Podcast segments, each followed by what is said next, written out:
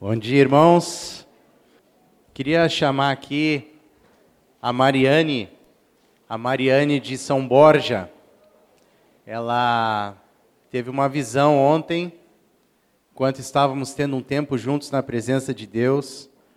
E essa palavra que o Senhor lhe deu já era uma confirmação do que Deus vai falar conosco nessa manhã. Ok. Tira a máscara para falar.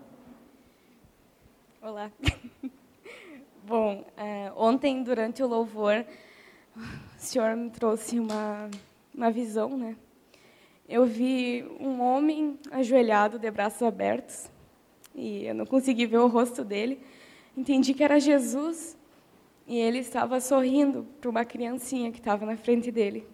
Uma criança que estava aprendendo a andar, pequenininha. E ele estava encorajando ela a dar esses passos chegar até ele, né? E entendi que o Senhor confirmou aquilo que ele já vinha falando sobre nós termos ousadia de chegar até ele e dar esses passos assim de confiança a Jesus.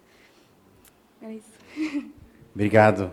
Obrigado pela coragem de vir aqui. Ela ficou envergonhada, mas ela veio e entregou a palavra do Senhor, a visão, e com certeza edificou nossas vidas. Obrigado, Mariane. Também nós queremos. Uh, a gente falou ontem que nós queríamos orar por esse conflito envolvendo a Rússia e a Ucrânia. E nós vamos fazer isso agora juntos. Então, por um instante, fique em pé comigo para a gente dedicar um tempinho para nós estarmos diante do Senhor. Irmãos, a Bíblia fala que muito pode, por sua eficácia, a súplica do justo por causa da intercessão dos santos, Deus já mudou o curso de muitas situações na história. E nós lembrávamos essa semana a palavra que o Jerônimo nos trouxe sábado passado, quando citou o livro Intercessor, a história de um homem chamado Rhys Howells, que foi muito usado por Deus para levantar turnos e grupos de oração.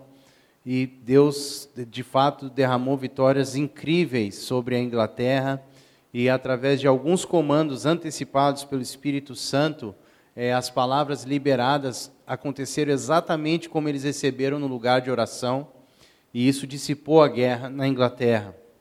Então, nosso trabalho, acima de julgar esse conflito, é pedir que Deus faça justiça.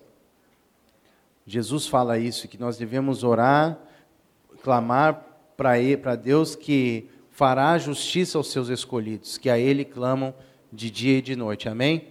Então, mais do que eu conduzir uma oração aqui, é tempo de você e eu levantarmos um clamor. Então, vamos fazer isso. Amém? Vamos fazer isso agora, em nome de Jesus, com fé, sabendo que essa intercessão, junto com os irmãos espalhados pelo mundo, vai produzir uma resposta dos céus, porque Deus chama o seu povo a guerrear em oração. Ele está comprometido com isso. Amém? Vamos fazer isso agora em nome de Jesus. Nossas orações vão diante do Senhor agora, Pai, por causa desse conflito que está acontecendo no mundo, no qual, Senhor, nós não conseguimos ficar indiferentes, Senhor, imaginando, Senhor, famílias deixando suas casas, suas, suas famílias, suas histórias para trás. Não conseguimos ficar indiferentes, Pai, ao fato de que maridos despediram suas esposas e filhinhos e filhinhas para outros países para eles guerrearem.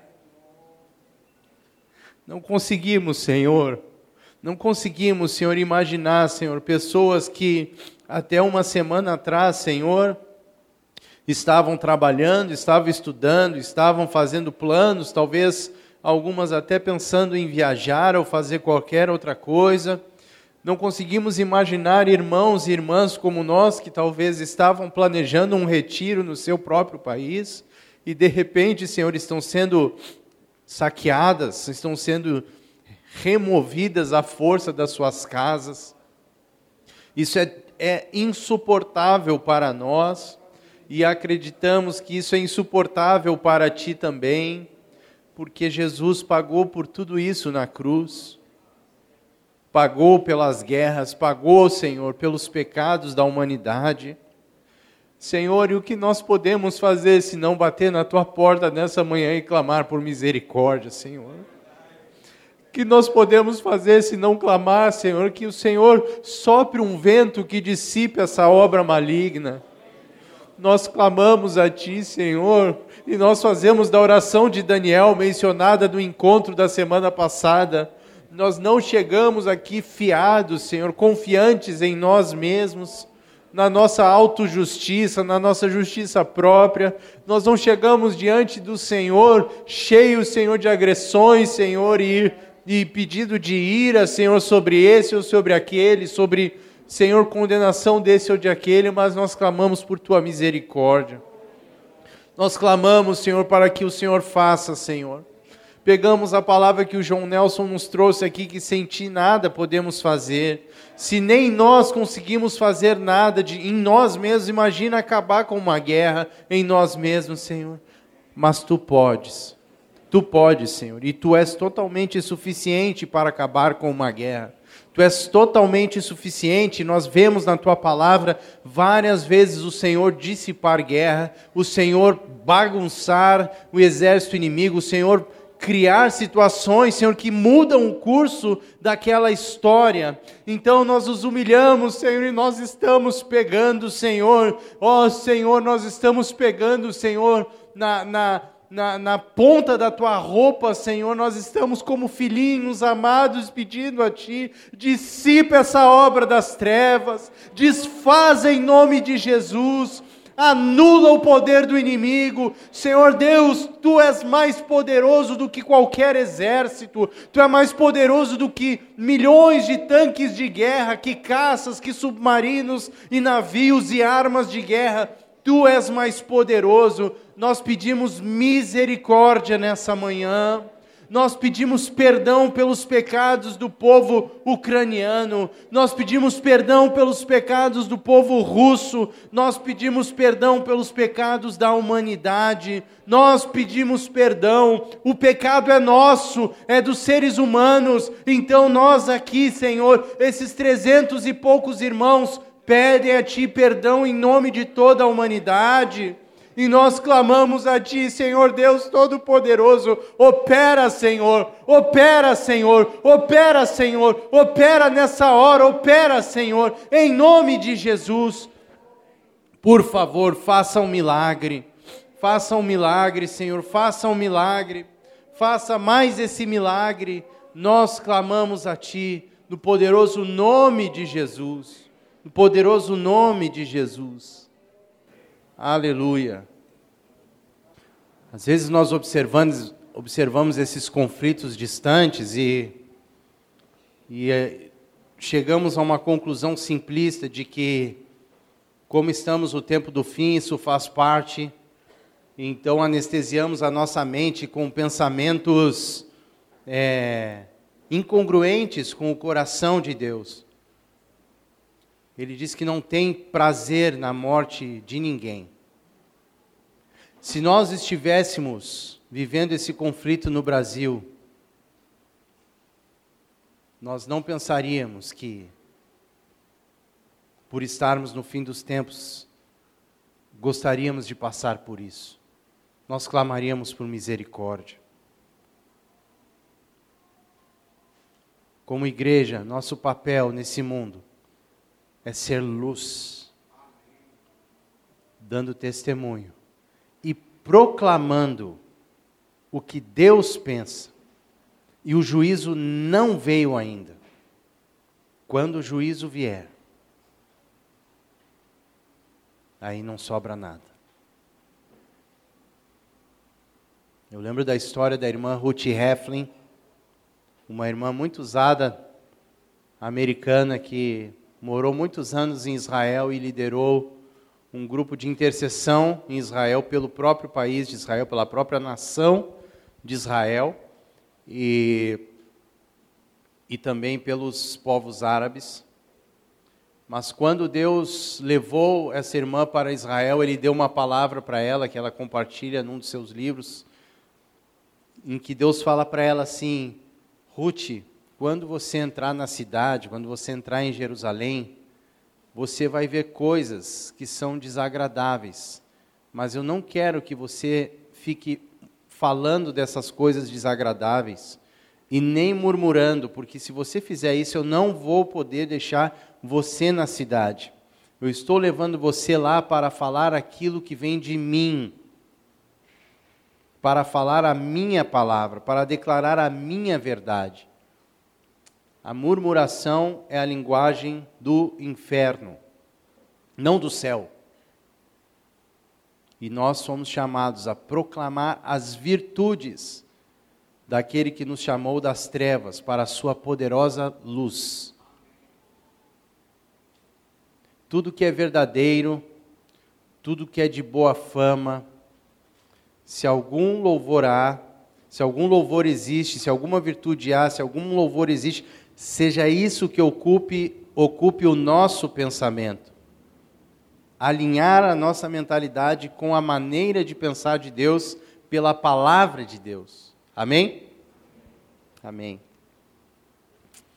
Então, nós estamos entrando numa jornada de quatro dias, começando com hoje, desse retiro de jovens, uma jornada que temos a expectativa, o clamor de que seja maravilhosa, e não tem como não ser maravilhosa, primeiro porque vem de Deus, segundo porque Deus nos reúne, terceiro porque Ele tem prazer na reunião dos seus santos, dos seus filhos.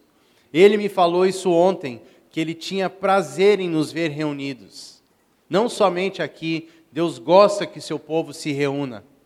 Nós somos seu povo, nós somos rebanho do seu pasto. Ele tem prazer na reunião do seu povo. Então, não tem como não ser maravilhoso, não tem como Deus não fazer, não tem como Deus não manifestar, porque Ele, em primeiro lugar, está envolvido nesse evento aqui.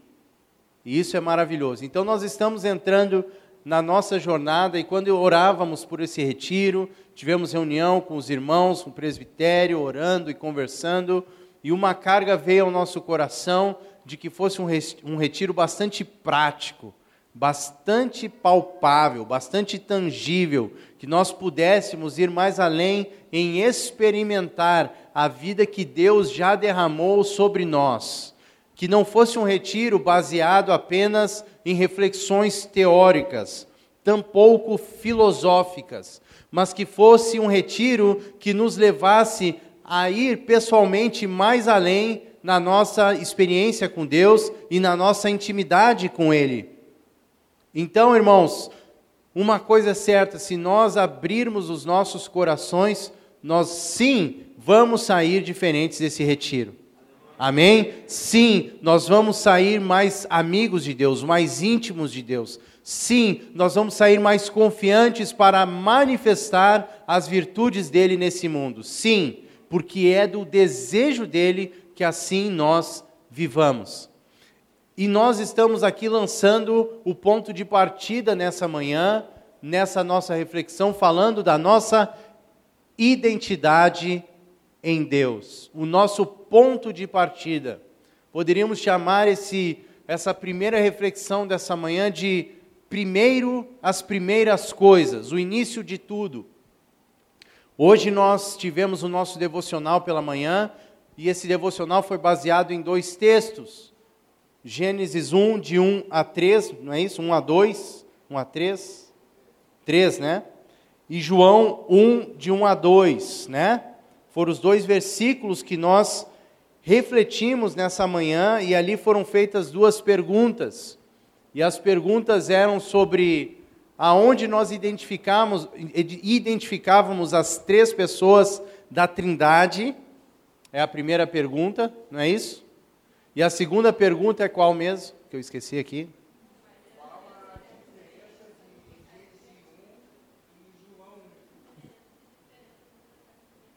Ok, muito bom. Vicky, vem cá, tu falou tão bonitinho que eu quero que tu fale aqui para todo mundo.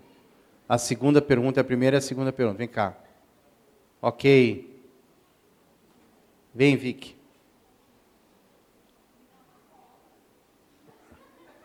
Aqui é cola?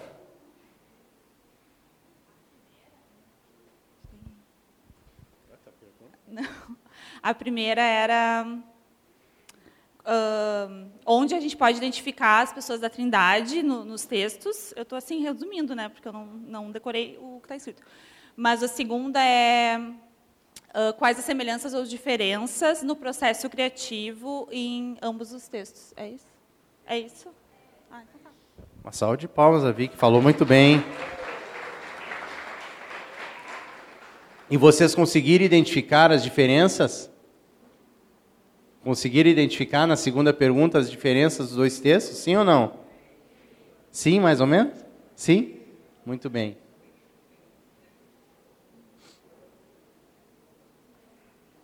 É interessante, irmãos, que Gênesis 1 fala da, começa falando da nossa criação, né? Mas existe um texto que precede a nossa criação, que é João 1, 1 a 2.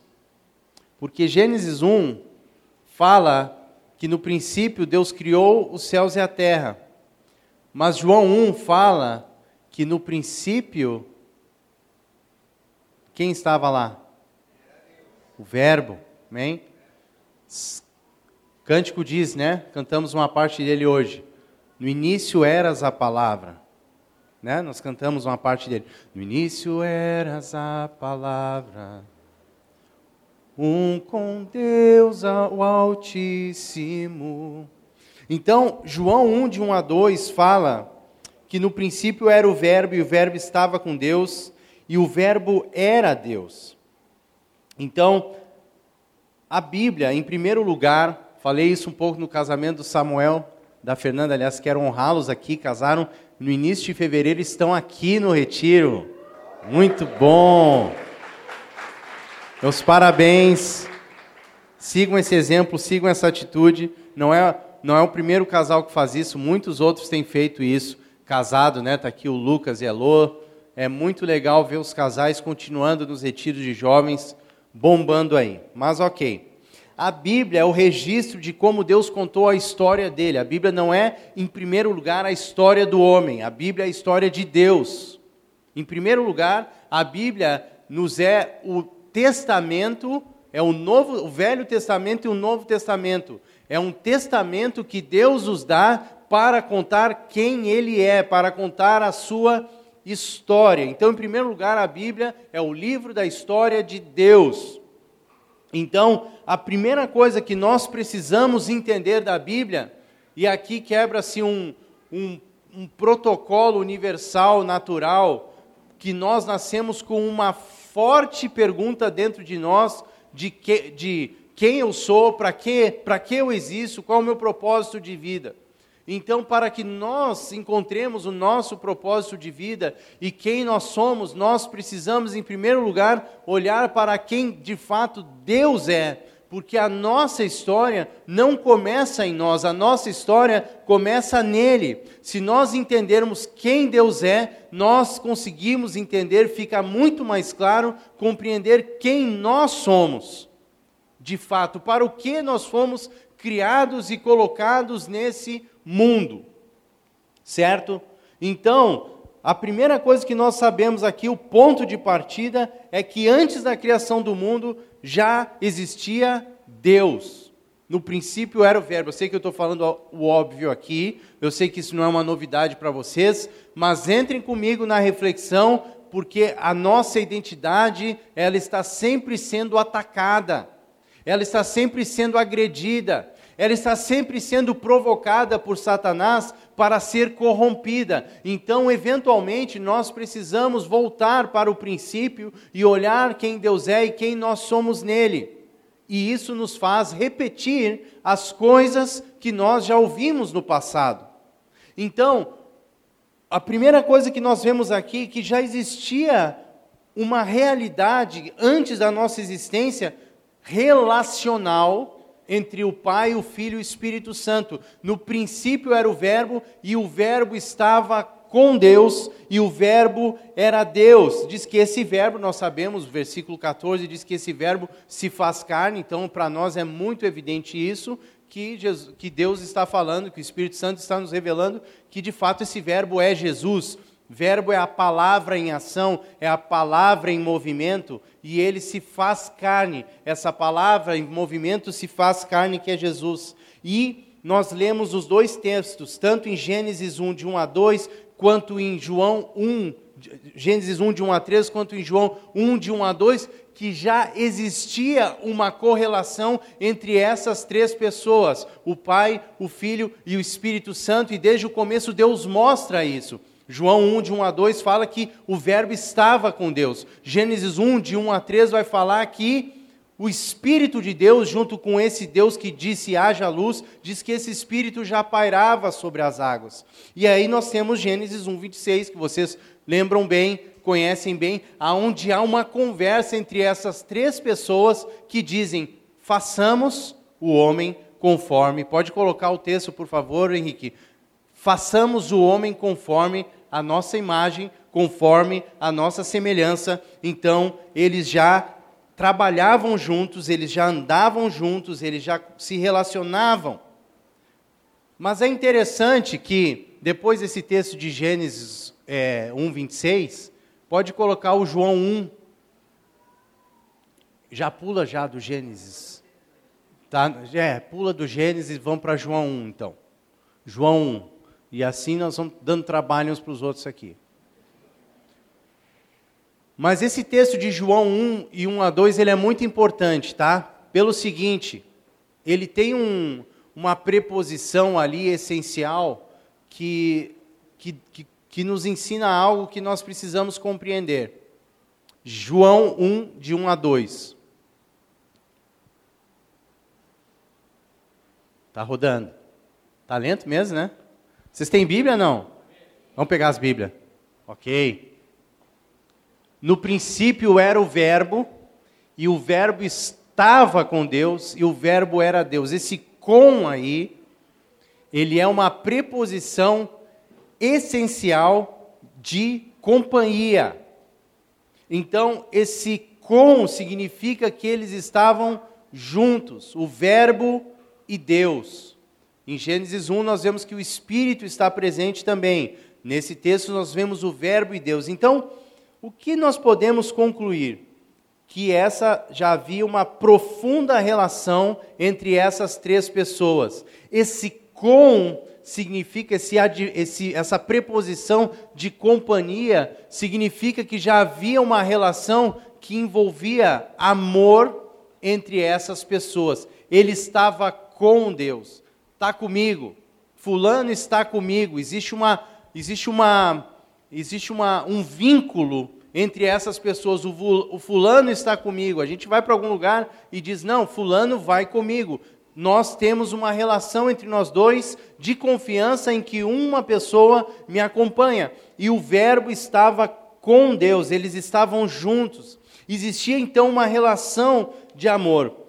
Então, queridos, o que que isso, tanto eu quero falar com essa relação que já existia antes da nossa existência entre o Pai, o Filho e o Espírito Santo? Que isso diz respeito a nós? É que Deus desde o começo, antes da criação do mundo, Deus tem uma maneira de ser que se chama vida em comunidade. Deus vive em comunidade. O Pai, o Filho e o Espírito Santo, eles são uma comunidade e uma comunidade de amor. Eles se relacionam amorosamente entre si. O Verbo que se fez carne e habitou entre nós, ele se fez carne porque ele estava com Deus. O Verbo foi, pelo Verbo que saiu a palavra haja luz, mas foi o Pai que disse, o Verbo operou e o Espírito Santo manifestou o poder. Em tudo eles participaram juntos da criação e eles disseram um para o outro: façamos o homem conforme a nossa imagem e a nossa semelhança.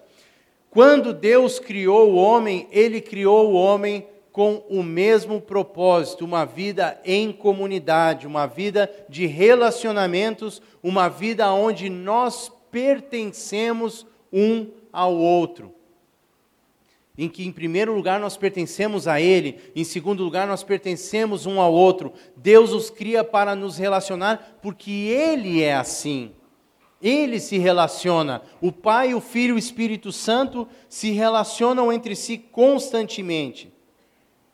E essa, essa relação de comunidade que eles têm é o que nós chamamos e conhecemos como comunhão. Eles vivem em comunhão.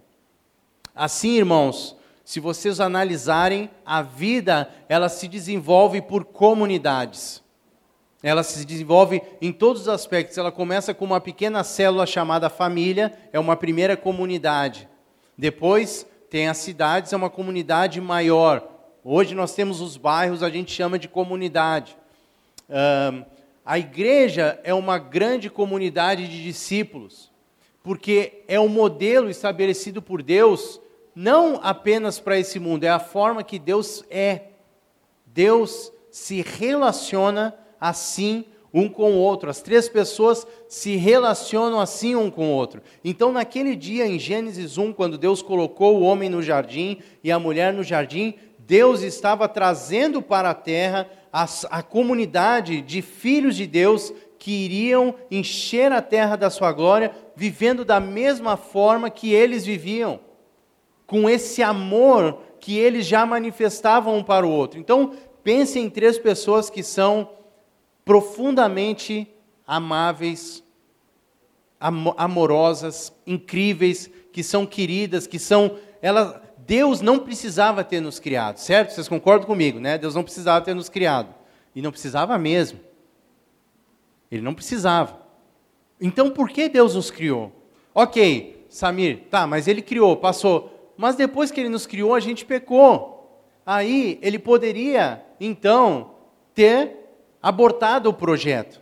Ele poderia ter desistido do projeto. Ele poderia, então, ter mudado os rumos dele e ficado dentro de uma realidade na qual ele já não tinha necessidade. Deus não tem necessidade de nada. Deus não tem necessidade de ser adorado. Deus não tem necessidade nem mesmo de nós. Mas existe uma coisa que conecta a nossa existência com a vida de Deus, chamada amor. A razão pela qual nós fomos criados e nós existimos é uma só: Deus nos criou por amor. O Pai, o Filho e o Espírito Santo, ao nos criarem, eles quiseram repartir com a humanidade aquilo que eles mesmos já experimentavam constantemente: amor. Muito amor. Amor infinito, amor inacabável, amor é, incorruptível, amor sem pecado, amor puro na sua pura essência. E essas três pessoas, elas são tão cheias de amor, o Pai, o Filho e o Espírito Santo, vocês imaginam que nessa pré-existência humana, eles já estavam lá naquele lugar glorioso, assentados naquele lugar de governo, já tinha a presença dos anjos, já tinha uma glória na qual eles, eles viviam constantemente, porque eles eram a glória, e essa glória, esse amor, e essa pureza, e essa, e essa maravilha constante que é a presença de Deus, eles um dia tomaram a decisão de compartilhar com, com seres que eles criaram e, cham, e chamaram de filhos. E isso é o que sustenta a nossa existência: o amor de Deus. O amor de Deus é o que nos sustenta. A razão da nossa existência é o amor de Deus. A razão de nós estarmos no mundo é o amor de Deus. A razão de Deus ter mandado é o amor de Deus. A razão de Deus ter mandado Jesus é o amor que eles nunca deixaram de ter por nós. E esse amor é o que hoje nos conecta aqui e nos traz a realidade na qual nós estamos. O amor que, como cantamos ontem, o amor que faz mudar o mundo e fez o mundo mudar. Porque Deus nunca abandonou os seus filhos, Deus nunca desistiu dos seus filhos, Deus nunca abriu mão do seu projeto. E ele não precisa de nada. E o fato dele não precisar de nada só mostra a nobreza desse amor. Mostra o quão nós temos valor e importância que ele nos deu. Às vezes nós desequilibramos isso um pouco por causa do pecado. Nós confundimos o efeito do pecado da nossa, na nossa vida com falta, com a perda do amor de Deus. E isso é, um, é uma incongruência tão grande, isso é, é tão anti, isso é tão irracional a, a considerarmos que não temos mais valor para Deus por causa do pecado, porque não faz sentido, se nós não tivéssemos valor, Ele ter mandado o seu filho morrer por nós. Se nós não tivéssemos valor, Ele não teria feito o que fez. Ele não teria ido tão longe. Mas é porque nós temos valor para Ele. Ele nos vê como filhos, Ele nunca vai desistir de nós. Ele nunca vai mudar a sua maneira de pensar por causa do pecado. É isso que Jesus quer dizer com a parábola, quando ele conta das ovelhas que se deixar uma, se uma se perder, ele deixa as outras lá para ir buscar essa uma por causa desse amor. Agora, quando eu falo de amor, realmente é uma coisa muito difícil de explicar o amor de Deus, porque a nossa visão de amor já é uma visão corrompida. E ainda que tenhamos nascido de novo e experimentamos o amor de Deus, nós ainda não experimentamos na sua plenitude o que é de fato um amor puro, a não ser quando nós temos experiências sobrenaturais. Esse é um amor que a gente não entende com a mente natural. Esse é um amor que a gente sente, que a gente experimenta na presença de Deus, que a gente está diante do Senhor. É o que nos faz, por exemplo, deixar o pecado. Eu posso vir aqui com um relho na mão e falar porque o pecado, porque isso, porque e pode produzir mais raiva em vocês do que arrependimento. Mas quando vem o Espírito Santo com esse amor, essa pureza, essa grandeza, essa, essa, essa, esse coração limpo, ele não faz força nenhuma. Ele sussurra no nosso ouvido, ele dá um abraço, ele nos mostra coisas que nós não tínhamos visto e de repente ele nos leva a um lugar chamado arrependimento.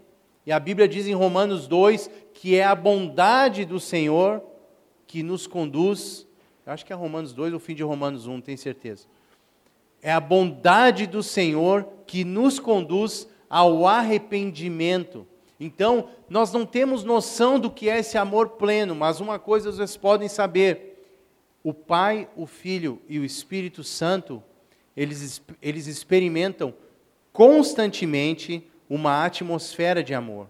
E eles são completamente, eu vou usar uma palavra que ela é errada, mas que ela expressa para nós o que eu quero dizer, vocês vão entender bem, mas eles são completamente apaixonados um pelo outro. Eles são loucos um pelo outro. Eles se amam, eles se curtem. O Pai, o Filho e o Espírito Santo admiram demais um ao outro. Eles inventam umas coisas só porque se amam. Eles gostam de adorar um ao outro. Samir está falando heresia. Não estou falando. Não estou falando heresia. Eles se adoram. Eles se adoram. Jesus fala: adora o Pai. O Espírito Santo veio para nos lembrar as palavras de Jesus, mas ao mesmo tempo ele fala: olha, se você falar uma coisa de mim do Pai, vai ser perdoado, mas se falar do Espírito Santo, pecar contra ele, o bicho vai pegar para o teu lado. Então, eles ficam se, se promovendo mutuamente. Eles se colocam um na frente do outro. Eles se exaltam. O pai diz que ama o filho. A Bíblia diz que Deus amou o filho de tal maneira que é, Deus amou o mundo de tal maneira que deu o seu filho. Mas o filho diz: ninguém tira a minha vida, eu dou ela. Então eles ficam fazendo esse jogo constante, eterno de amor um com o outro. E Jesus diz assim: o Pai me ama. E Jesus fala assim: é, é, é, Pai, glorifica o teu nome. Aí o pai diz assim: Meu filho, eu já glorifiquei. Aí o pai diz para o filho assim: Esse é o meu filho amado que me dá muita alegria. Então pense em três pessoas que passam o tempo inteiro se admirando, que passam o tempo inteiro curtindo uma outra. Pensa em três pessoas que se amam profundamente e que curtem o trabalho que fazem. Eles gostam do que eles fazem. Você pensa que Deus está sofrendo?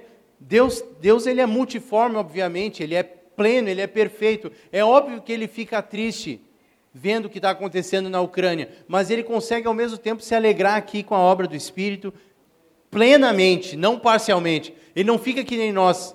Ah, estou aqui no retiro, mas tem a Ucrânia. Estou aqui no retiro, mas tem a Rússia. Ah, estou aqui no retiro, mas tem a minha família. Estou aqui no retiro, mas tem lá um negócio do trabalho que ficou pendente. Ele, ele é pleno no que faz. E Ele está aqui curtindo com a gente porque Ele é inteiro em tudo que Ele é e faz. E a primeira coisa que eles são inteiros é em amar um ao outro. E aqui é um princípio importante que nos faz, igreja, diferentes no reino de Deus do reino do império das trevas. É que no, no império das trevas, por causa do pecado, o amor que o homem espera receber é um amor centrado nele mesmo, é um amor egoísta. O amor de Deus não é assim. O amor de Deus é centrado no outro.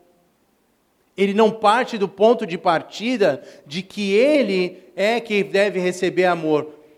Como assim? É por isso que eles se honram mutuamente, porque eles promovem o amor pensando no outro. Sempre foi assim. O Pai, o Filho e o Espírito Santo. O Filho honra o Pai, o Pai honra o Filho. O Filho honra o Espírito, o Espírito honra o Filho. O Pai honra o Espírito, o Espírito honra o Pai. Eles passam o tempo inteiro se honrando. Nós somos diferentes, porque nós somos agora nascidos desse Espírito. E o nosso amor, ele é centrado não mais em nós mesmos. Nós não fomos estabelecidos por Deus e criados por Deus para viver uma vida centrada em nós mesmos. E quando nós fazemos isso e buscamos nos colocar no centro, nossa vida é incompleta, por incrível que possa parecer. Ela fica vazia, porque a nossa essência foi feita para agora amar. Ah, mas receber amor não.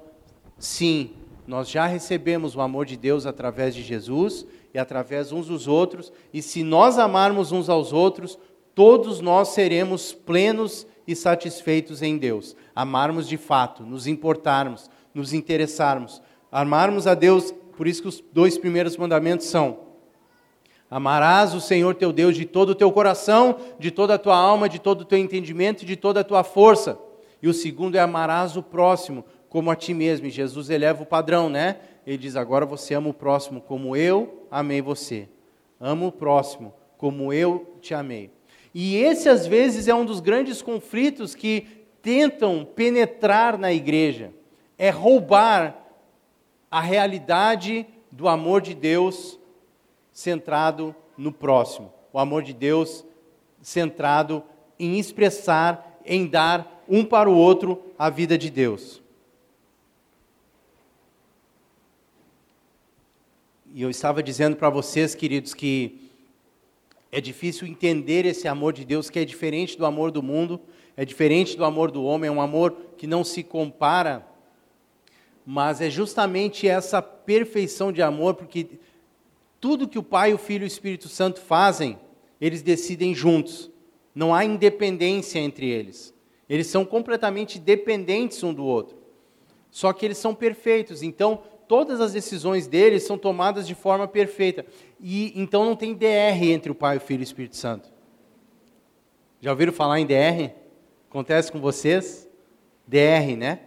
Não tem, eles não precisam de DR, não precisam fazer, não precisam discutir a relação, porque eles constantemente estão em plena harmonia um com o outro. Mas quando o pecado entrou no nosso meio, quando o pecado entrou na humanidade, nós pegamos uma percepção limitada do amor de Deus. Uma outra reflexão. Bom, é isso que faz os três serem uma trindade e ser um ao mesmo tempo. Conseguem ser três pessoas diferentes e ser um ao mesmo tempo. Eles não são nulos. O Pai é o Pai, o Filho é o Filho e o Espírito Santo é o Espírito Santo. Porém, os três conseguem ser um, porque tudo que eles são e fazem é um.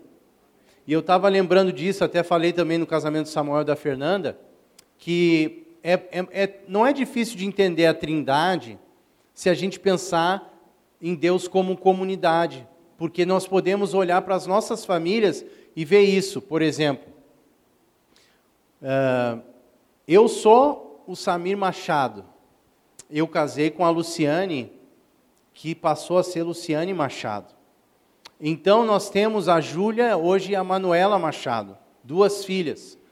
Então, são quatro pessoas que fazem parte de uma família, a família Machado. Nós temos os Rex, Ruben Reck, Dani, Dani Reck, com Gabriel Reck, Mateus Reck, Samuel Reck. São cinco que se tornam um. Aonde nós vamos passar as férias?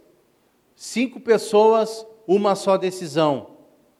É fácil de entender a trindade. Três pessoas, uma só decisão. Vamos aumentar o exemplo. Está lá atrás o Leandro e a Ruth.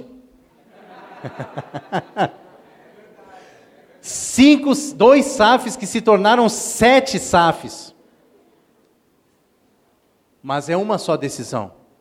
Leandro conversa com a família. Onde nós vamos passar as férias? Cancún? Não, muito caro para sete, agora, nesse momento. Mas nós vamos chegar lá, né, Leandro? Aleluia. Então, vamos para Capão. Capão dá. Capão dá para ir, né, João? Sete que tomam uma só decisão. Nós estamos falando de pessoas que estão sendo formadas à imagem de Jesus, que ainda têm diferenças que às vezes se manifestam e se confrontam, mas quando nós falamos da pessoa de Deus, isso não acontece, porque não há pecado em Deus, não há treva, não há corrupção, há um amor puro e pleno, aonde esse amor jamais acaba. Então a Trindade é mais fácil de entender do que nós poderíamos supor e imaginar. Três pessoas que são, sim, pessoas distintas, mas que pensam perfeitamente e que funcionam perfeitamente bem. Então, queridos, quando esse Deus criou o homem, quando você nasceu, você nasceu e foi para uma. É, como é que chama? Hã? É o lugar lá que fica o bebê. Maternidade. Você foi para a maternidade. E a gente não lembra de como foi na maternidade. A gente não lembra nada. Quando a gente abre os olhos e começa a ter percepção da vida, quando a gente, como bebê, começa a ter os nossos primeiros, é, é, a, vamos dizer assim, a nossa primeira compreensão, nossa primeira manifestação de entendimento, a gente abre os nossos olhos e geralmente a primeira pessoa que nós vemos é a nossa mãe, depois o nosso pai. Aí nós começamos a nos identificar com eles, e quando isso acontece, está sendo transmitido para nós um legado que vem dos pais, a maneira de pensar dos pais, a cultura dos pais, a, as experiências que os pais têm, a maneira como aquela parte do mundo onde os pais nasceram vive, né? Por exemplo, se os pais são do Oriente Médio, é muito provável que esse filho vai gostar de comer cebola, como se fosse uma fruta, porque eles gostam muito de coisas exóticas assim. Então ele é formado com essa mentalidade. Se ele come, se ele nasce na Índia, vai comer aquele negócio que tem cor de laranja, bastante. Curry, né? É isso? Então ele vai gostar muito, ele vai passar isso para os filhos, é a maneira de pensar do pai daquele filho. Mas e quando Adão nasceu? Quando ele abriu seus olhos pela primeira vez? Quem foi que ele viu? Ele viu Deus. A primeira pessoa que Adão viu foi Deus. Ele foi criado à imagem e semelhança de Deus. Então, quando ele vê Deus, inclusive é interessante que eu estava lendo, preparando também, bastante coisa do casamento de Samuel, estou trazendo aqui hoje, da, da Fernanda. É um comentarista dizendo que esse período em que Adão ficou sem Eva, óbvio que Deus iria criar Eva, é óbvio, porque o texto diz que pra, pra, para o homem não havia quem lhe fosse semelhante. E não é assim que Deus, oh, me esqueci, dele eu não me dei conta, né? Eu, eu fiz para os passarinhos, eu fiz para os cachorros, eu fiz menos para o ser humano, oh, mim passei. Não foi assim, né? Deus não se passou, mas o que os comentaristas dizem é que houve um tempo em que Adão ficou sozinho, só ele e Deus, para que eles pudessem se relacionar como pai e filho e o pai pudesse ensinar para o seu filho as coisas que ele queria ensinar e transmitir, para que Adão não tivesse sido criado com Eva e a sua vida fosse centrada na sua família e não em Deus. E esse é o outro ponto que eu queria trazer. Eu falei já do amor que é centrado no próximo. O outro ponto que eu gostaria de trazer para vocês nessa manhã é que nós vivemos e existimos para Deus. Você foi criado, criada para Deus. E eu também. Nós fomos criados para Deus. Eu fui criado para Deus. É tão óbvio isso, mas minha esposa sempre diz: o óbvio precisa ser dito. Nós fomos criados para Deus. Eu não sou o centro do mundo, eu não sou o umbigo do universo, eu não sou a estrela mais brilhante dessa geração. Eu sou, sim, profundamente amado por Deus, eu sou, sim, profundamente, afetuosamente é, é, é, é, experimento da bondade de Deus, mas eu existo para Ele. E Adão, quando foi criado, ele viu que tudo aquilo que havia ao redor dele, Deus o estava incluindo no seu projeto, na sua extensão daquilo que nós conhecemos como reino de Deus. E aí Jesus nos ensina: venha o teu reino, seja feita a tua vontade, o desejo de Deus continua o mesmo, a expressão e a manifestação do seu reino na terra. Então nós vivemos para Deus. Nós estamos vivendo, desde que o homem caiu, de uma maneira egoísta, hedonista, que ama os próprios prazeres e coloca os seus prazeres acima de tudo. Uma, nós estamos vivendo no meio de uma sociedade que é centrada em si mesma, mas nós, o povo de Deus, nós nascemos em Cristo, em primeiro lugar, porque nós nascemos para Deus. Nós nascemos o nosso espírito para Deus. E aí eu quero te fazer uma pergunta, aí do teu lugar, para tu responder para ti, para nós respondermos. Como está essa relação da centralidade de Cristo na sua vida, de Deus na sua vida? Como está a, a, forma como você tem lidado com a vida de acordo com o propósito que Ele tem para você? Eu pergunto isso pelo seguinte: é muito fácil nós perdermos a visão da nossa identidade em Deus. É muito fácil para nós deixarmos de pensar como Deus quer que nós pensemos e voltemos a pensar como essa sociedade pensa. É fácil para nós, mesmo confessando Jesus, vivermos de uma maneira que a Bíblia chama como se fosse do homem natural. Nós fomos criados para Deus e para o propósito de Deus, e nós só somos completamente supridos e cumpridos e, e completos dentro do propósito que Deus tem para, suas, para nossas vidas. E isso começa com aquilo que nós chamamos de rendição. Rendição. E nós estamos sempre tendo que conferir isso para nós mesmos. A qualidade de rendição determina o quão dentro do propósito de Deus eu estou. Sabe, nós hoje estamos tendo acesso a muitas informações. O Rafa até falou sobre isso no encontro de jovens, o Rafa Castro, quando ministrou conosco há duas semanas atrás. É muita informação, então hoje nós temos planos para ficar milionários aos 30 anos e temos planos para é, é, como me aposentar com 23 anos e nós temos planos de. É, meio bravo, né? Meio difícil, né?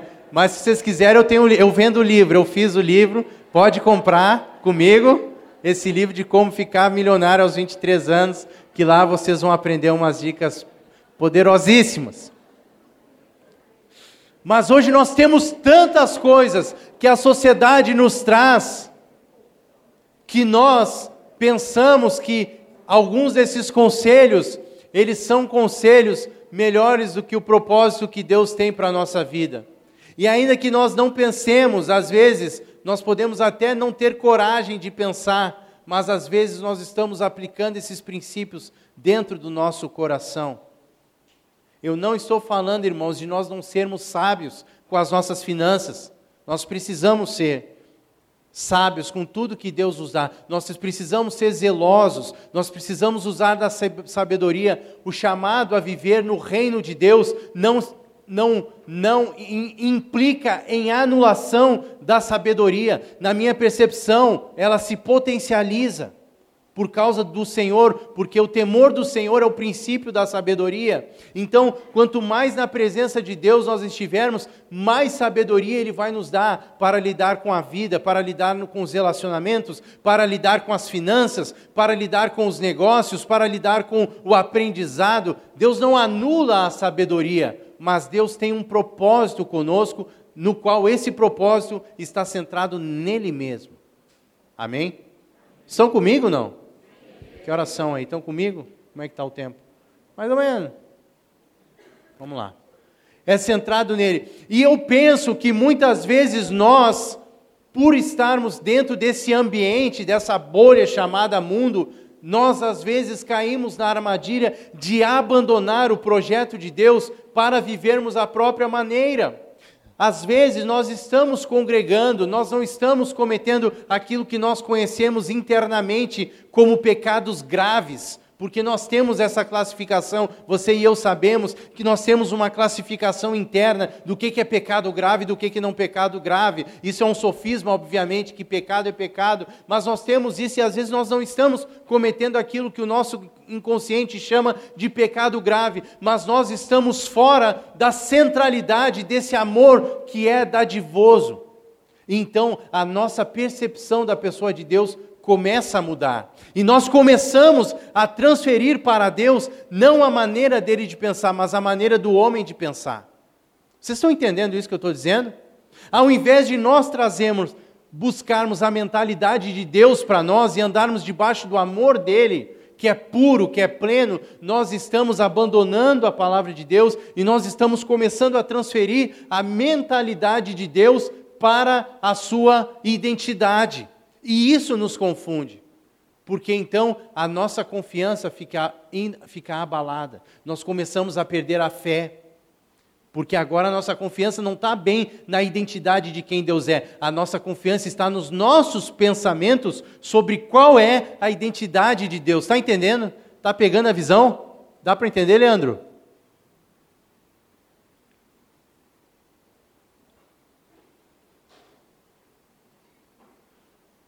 Os discípulos de Jesus, quando Jesus está para tá ir para ir, para ir morrer pela humanidade em Jerusalém, eles estão indo para Jerusalém, e quando eles vão para Jerusalém, Jesus, Jesus resolve atravessar, se não me engano, a cidade de Samaria, não é isso, João?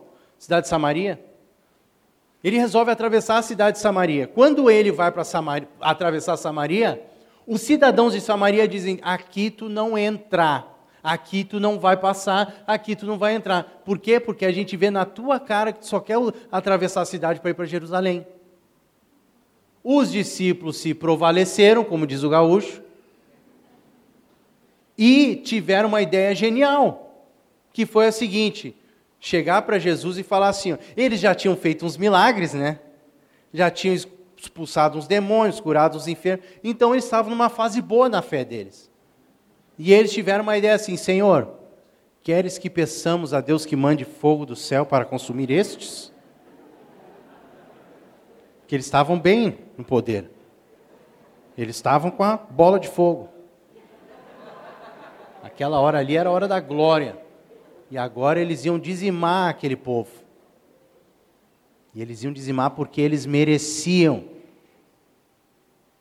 Então, às vezes, e aí o que, que Jesus responde? Vocês não sabem, vocês não sabem de que tipo de espírito vocês são. Vocês não sabem, vocês não têm ideia. Vocês estão em outro universo, universo paralelo. Como é NFT que chama? Como é o novo esse aí? Hã? Database? metaverso, né? Vocês estão no metaverso, vocês. Vocês não sabem de que espírito vocês são. Porque o espírito é amor, alegria, paz, longanimidade, benignidade, bondade, mansidão, domínio próprio. Quantas vezes eu quis aplicar em alguém uma justiça que eu dizia ser de Deus, mas que na verdade se chama justiça própria e que não tem nada a ver com a natureza de Deus, que é misericordiosa, compassiva, longânima, e eu dizia que Deus pensava assim dentro de mim. Às vezes nós estamos mandando fogo do céu, não pelo, pela bola de fogo que pode sair literalmente, fisicamente, mas o nosso coração, nós estamos matando alguém pelo qual Jesus já morreu, assim como morreu por nós. E isso vai definindo a nossa identidade, não segundo a maneira de pensar de Deus, mas vai nos fazendo pensar como os homens, uma maneira que a Bíblia chama de natural. Nós não somos homens mais naturais, nós somos homens celestiais, nascidos do céu. A nossa maneira de pensar tem que ser do céu e a nossa natureza é do céu. Se nós queremos ganhar esse mundo, se nós queremos ver esse mundo rendido aos pés de Jesus, se nós queremos ver os milagres que aconteciam no passado, se nós queremos ver mais pessoas sendo curadas, se nós queremos simplesmente chegar num lugar e o fato da nossa presença estar lá porque o Senhor está conosco, se nós queremos assim viver, nós precisamos nos sujeitar à maneira de pensar de Deus, porque agora Ele já nos deu o seu Espírito Espírito para vivermos segundo a forma como ele pensa. Amém? A maneira como ele pensa, não a maneira como o mundo pensa. Se nós abandonarmos a maneira de Deus de pensar e nós andarmos segundo a nossa própria maneira, nós não vamos viver espiritualmente e o resultado não vai ser espiritual, o resultado vai ser natural, o resultado vai ser limitado, o resultado pode até no começo ter uma expressão grande, mas ela é pequena perto do que Deus quer fazer. Então, a dica para nós é: nós precisamos lembrar que nós vivemos para Deus que nós fomos criados para Ele, que nós fomos feitos para viver segundo a Sua maneira de pensar. E aí, o homem caiu, como nós sabemos, e o homem se afastou da identidade de Deus. E agora, diz que esse homem tem um filho, vocês já leram um texto, um filho chamado Sete. E esse filho chamado Sete, agora já não é mais a, a imagem e semelhança de Deus, ele é a imagem e semelhança de Adão.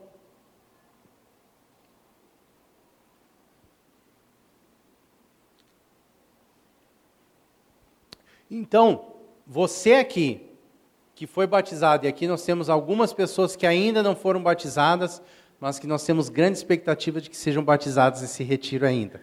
Amém? Mas aqui a maioria é batizado. Levanta a mão quem já é batizado aqui em Cristo Jesus. Então, a maioria aqui, 99,9% das pessoas aqui são batizadas. Então, a sua identidade ela está em Deus, nessa pessoa de Deus. Para isso, nós precisamos então guardar o nosso coração para não sair da identidade de Deus. Os últimos dois anos foram muito difíceis para todos nós.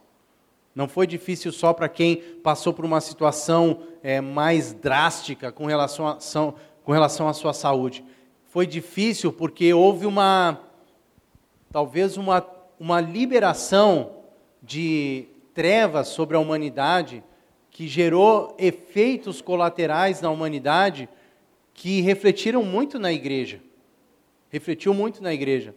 Eu conheço irmãos que, que antes da pandemia estavam buscando muito o Senhor e se desviaram. Eu conheço irmãos que literalmente abandonaram a fé. Eu conheço irmãos, isso muitos de nós se enquadraram, eu senti esse efeito, que, que chegaram na pandemia com as baterias carregadas e que durante a, a pandemia as baterias enfraqueceram, descarregaram, ficaram fracas, ficaram fragilizadas. Eu conheço bastante irmãos, eu senti o peso dessa fraqueza, eu senti na minha carne, eu senti o peso, sabe? A gente estava 2019, a gente estava uma vez por mês, pelo menos, fazendo vigílias. A gente estava com muita experiência com Deus, com muitas oportunidades. O primeiro semestre de 2020 foi realmente meio. É, todo mundo sumiu do mapa, né? todo mundo se isolou, mas ao mesmo tempo trouxe aquele efeito de uma espécie de a terra descansar. O, o, o físico parece que deu uma renovada. Mas depois, o tempo foi passando e 2020, fim do ano, a gente já estava querendo se animar de novo a se ver, a se encontrar. Em 2021 veio de novo uma onda fortíssima de Covid, e aí pegou muitos irmãos. Alguns partiram para estar com o Senhor, outros passaram por situações difíceis. Então eu vi assim que foi um processo, e eu ouvi isso de um pastor é, de São Paulo, ele dizendo que a pandemia não foi para revelar quão forte a gente era, mas o quão fraco nós somos. E essa fraqueza, esse ponto de fraqueza, ele tem uma relevância dentro disso tudo, porque é dentro desse processo de fraqueza que nós fomos, cada um de nós, levados, que nós entendemos que Deus é tudo. Ele é absolutamente e plenamente tudo. Quando as nossas teorias caem por terra, quando as nossas filosofias caem por terra, os nossos pensamentos superficiais começam a, a dar lugar, de fato, a quem Deus é e a Sua palavra. Agora eu tenho uma percepção pelo Espírito, que é um tempo em que Deus quer encher o seu povo de novo. Por quê? Porque esse tempo anterior da pandemia foi um tempo que provocou o esvaziamento do povo dele, o esvaziamento da carne, o esvaziamento da força do braço, o esvaziamento da resistência ao poder do Espírito Santo. E resistir ao Espírito Santo é uma coisa que a igreja tem lutado no decorrer dos séculos.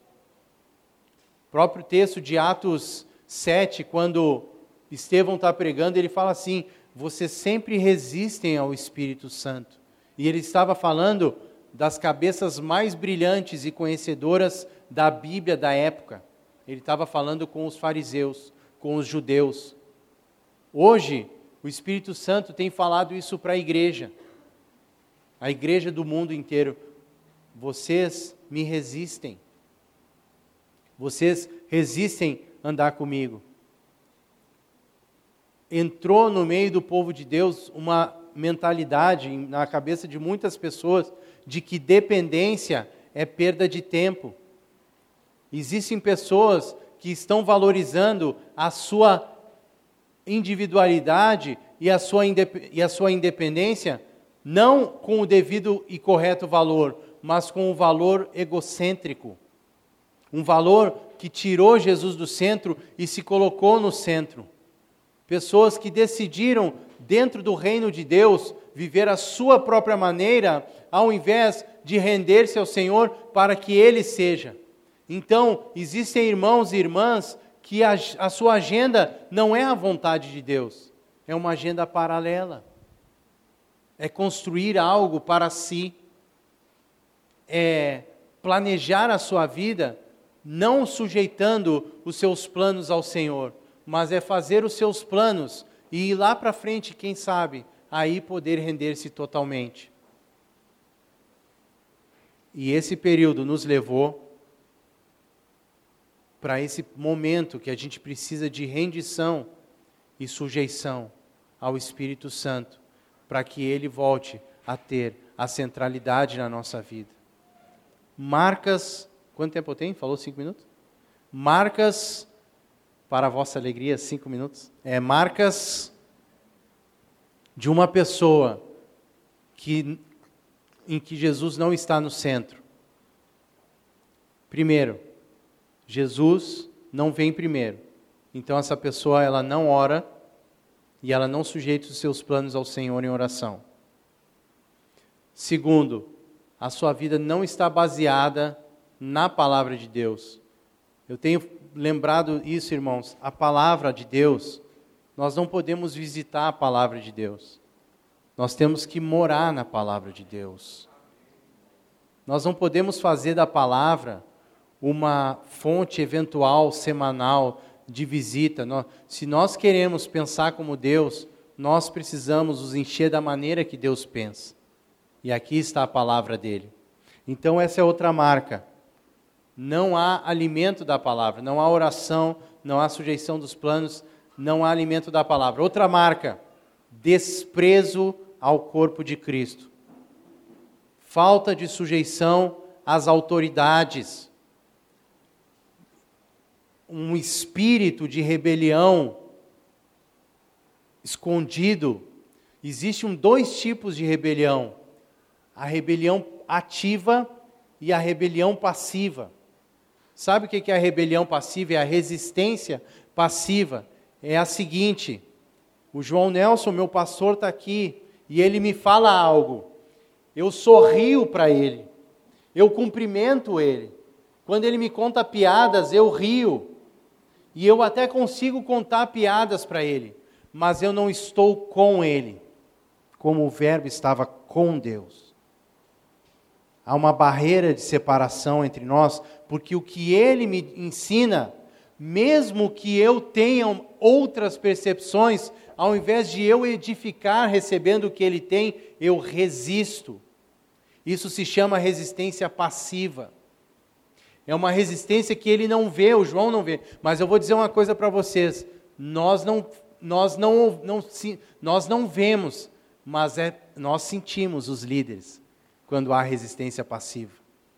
É muito fácil de sentir, de discernir. O sorriso falando uma coisa e o coração dizendo outra, a resistência passiva. E eu não estou falando isso para trazer um peso ou trazer aqui um, um climão fazer uma DR aqui. Nós estamos falando, em primeiro lugar, da nossa relação com Deus. E eu estou sujeito às autoridades, o próprio João, que é presbítero, está sujeito. É um princípio de Deus a autoridade. Então, a falta da sujeição é outra marca de alguém que, em que Cristo não está no centro. É uma marca muito clara e muito evidente. A resistência às autoridades. Querido, se Deus te colocou nesse lugar, é essas autoridades que você tem que se sujeitar. Ah, mas o Douglas Gonçalves recebe tudo que Deus tem através dele. Tudo. Eu amo o corpo de Cristo, eu não tenho nenhum tipo de preconceito, eu amo, eu quero receber do máximo de irmãos em que o Espírito de Deus habita, porque ele é meu irmão. Mas eu sei quem são as autoridades sobre a minha vida. Eu sei. Na hora do pega para capar, na hora das dificuldades, podem ter certeza que vocês e eu, nós podemos bater na porta das nossas autoridades e eles vão estar lá para nos ajudar, com todos os defeitos que eles têm.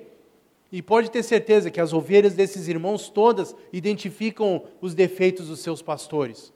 Nós estamos longe e não vemos. A pregação é brilhante. Mas não significa que eles não tenham defeitos. A sujeição é um princípio de Deus, não é do homem.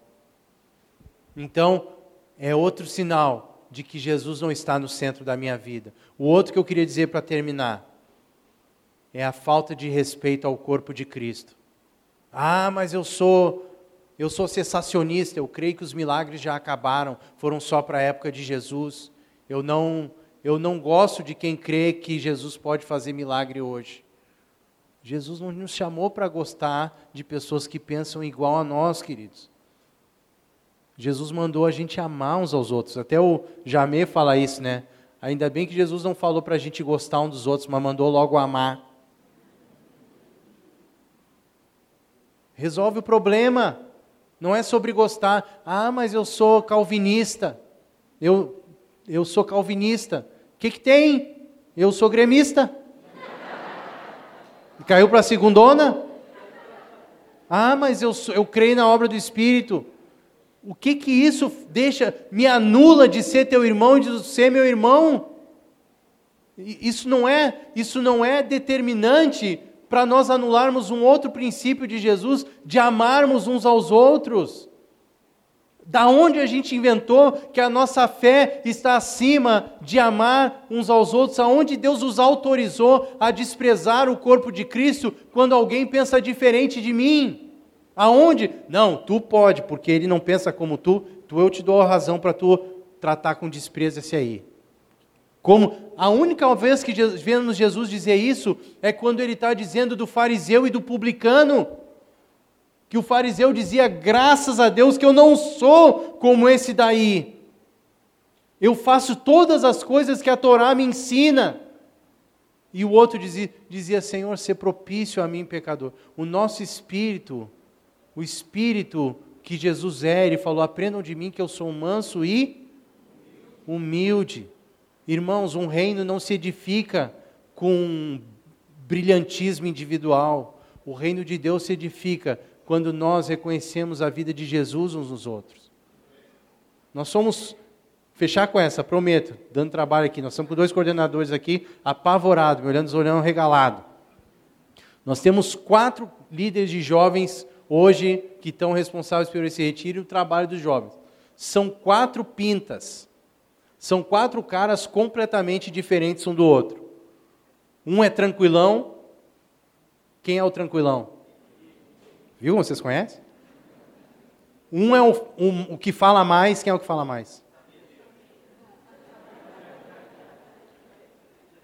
O que, que nós podemos dizer dos outros dois? Não, eles têm virtudes, mas o que, que nós podemos dizer? Ah, um é mais pontu, pontual. Quem que é o mais pontual? Ponto um, dois, três. E do outro? Não podemos dizer do outro. Além de engraçado, né? Engraçado ele é de fato, né? Mas não, não tem uma visão panorâmica, muitas vezes ele não traz uns insights, ele gosta de andar no salão, dar uma olhada. Hã? Paizão, não é? Gente, não se trata. Ah, mas, né, como diz Paulo, eu sou de Apolo, eu sou de Paulo. Eu sou comunicativo, então me identifico com o Samir. O Samir me dá grande desafio, porque justamente ele fala muito. O outro vai dizer, o outro vai dizer: Eu não sou pontual, eu sou profético. Eu vou de Gênesis a Apocalipse. Eu gosto de voar na presença. O outro, eu gosto de um passo depois do outro. Por que vocês acham que tem quatro evangelhos? Por causa de nós quatro, a liderança. Não, estou brincando. Eis que um raio cai aqui, né? Está na hora do intervalo mesmo, né, João Nelson? Está na hora do intervalo. Não, olha aqui. Mas por que, que tem quatro evangelhos? Por que vocês acham que tem quatro evangelhos? Para que quatro irmãos com visões diferentes complementem a visão do reino de Deus. Uma marca de alguém que não está centralizando Cristo é desprezar o corpo de Cristo. Amém? Vamos para o intervalo?